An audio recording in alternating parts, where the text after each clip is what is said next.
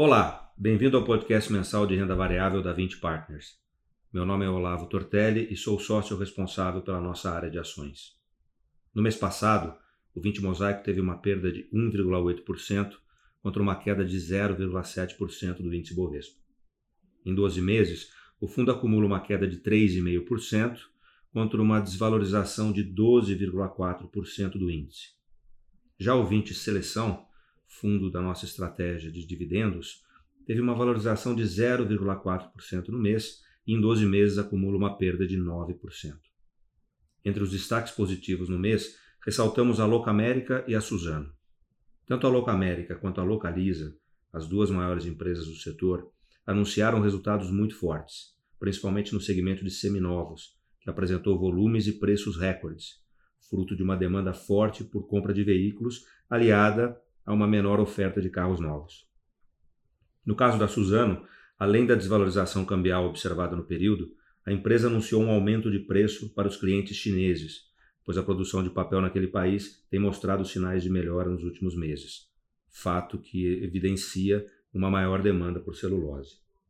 O resultado do terceiro trimestre foi outro fator positivo.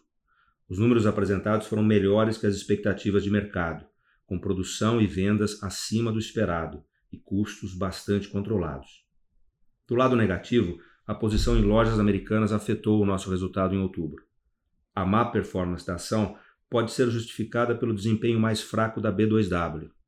É provável que no terceiro trimestre a operação de e-commerce tenha perdido market share para os seus principais competidores, porque além de menos exposta às categorias que mais cresceram no período, os itens mais vendidos pela companhia possuíam um ticket médio mais baixo.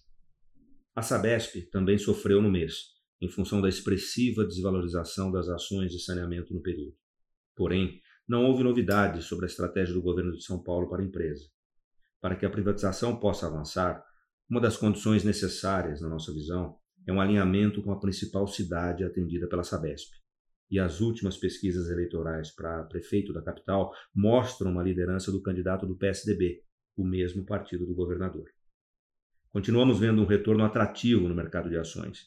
As carteiras dos fundos refletem essa nossa visão positiva para a renda variável a médio e longo prazos, em função do ambiente de juros baixos no mundo e da retomada da atividade econômica.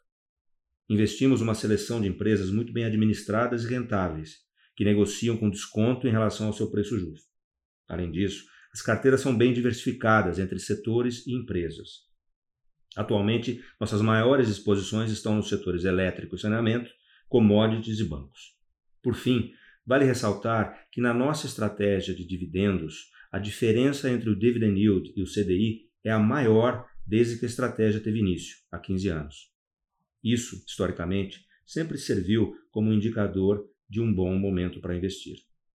Terminamos por aqui Agradeço a todos pela atenção e até o nosso próximo podcast.